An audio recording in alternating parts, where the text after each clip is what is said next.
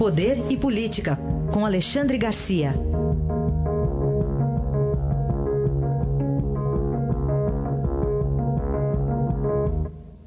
Alexandre, bom dia. Bom dia, Raíssen.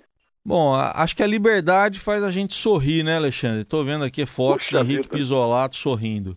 Você tem toda a razão. Eu olho as fotos e vejo aquele sorriso autêntico, saudável de Pisolato.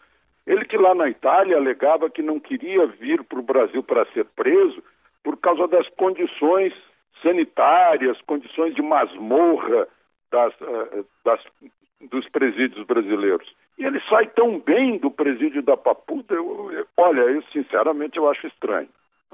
Está tá muito sorridente. Claro que a liberdade faz bem, mas uh, ele não está macilento, ele não está emagrecido, ao contrário, está uh, com, com, com o rosto rosado, que, que bom. Né? Vai ter que ficar em Brasília, se quiser sair vai ter que pedir autorização judicial, só para lembrar, foi solto pelo ministro Luiz Roberto Barroso, alegando bom comportamento na prisão, porque antes da prisão não foi, né? Desviou 73 milhões do Banco do Brasil para o Marcos Valério distribuir no mensalão e depois, ainda quando começaram as investigações, ele tratou de criar um passaporte em nome do irmão já falecido, pronto para ir embora para a Itália, onde ele tem cidadania também. Mas o que, o que continua me, me encucando é uma questão matemática. Né? Não é uma, uma questão de, de, de, mérito judicial, eh, não, é matemática. Ele saiu porque cumpriu um terço da pena. Ora, 12 anos e 7 meses dá 151 meses, um terço disso dá 50. Ele entrou em 23 de outubro de 2015 no presídio da Papuda e saiu agora.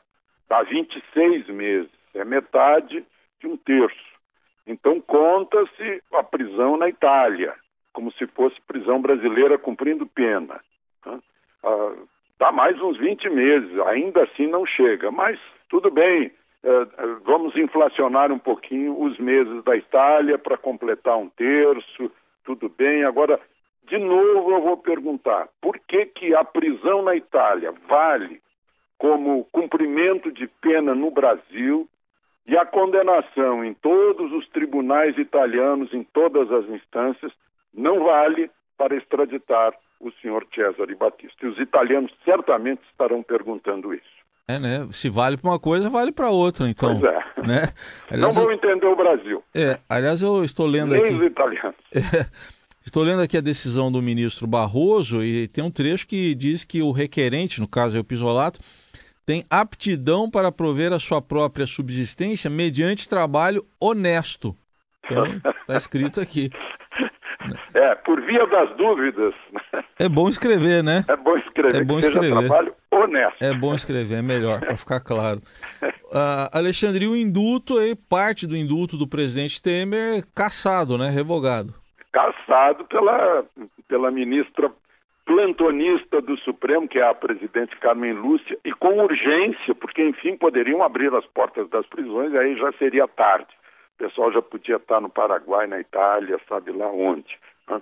Então, a parte do, do indulto que foi, que foi cancelada faz, faz sentido. Né? Uma que eu não entendi bem, porque que não tem limite de pena. No ano passado eram aqueles, seriam indultados estariam em curso aqueles que não tivessem sido condenados a mais de 12 anos. Agora saiu esse, esse teto, a gente pode estar condenado a 30 anos e receber indulto. E o indulto aumentou, aumentou a bondade, né? É, era para o cumprimento de um quarto da pena, baixou para um quinto.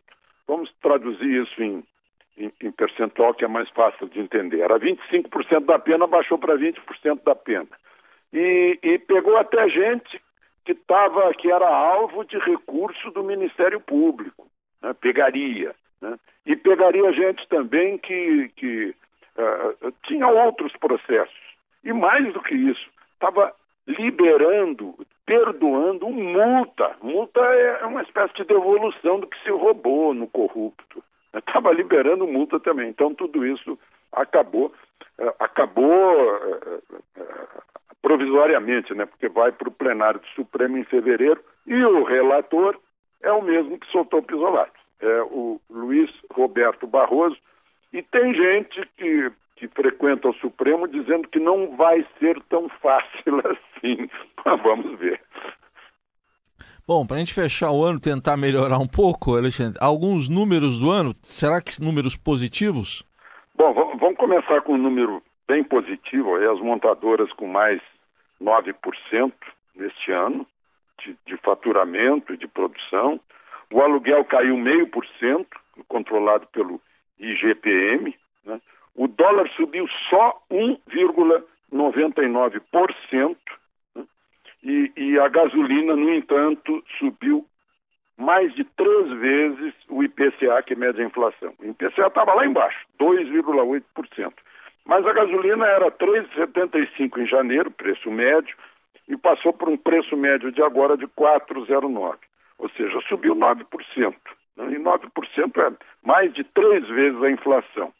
E, em compensação, né, quem investiu em ações saiu levando 26,8% de lucro, foi o melhor investimento do ano em ações, o que é o que é um fato bem positivo que significa confiança na, no valor das empresas eh, que estão na bolsa de valores de São Paulo.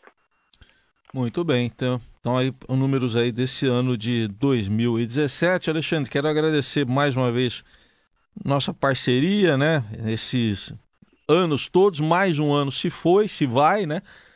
Semana que vem estamos de volta, Alexandre. Feliz ano novo, então. E eu agradeço a boa companhia da Eldorado, de vocês da Eldorado. Não, eu, eu já disse aqui uma emissora que eu sigo desde 17 anos de idade. Isso. Faz muito tempo. Então, feliz ano novo para todos nós, um ano mais próspero e que nos recuperemos e que saibamos votar direito, né? Porque o ano que vem vai ser o ano eleitoral. Que assim então, seja. Até o ano que vem. Até mais, Alexandre. Que assim seja. Tchau.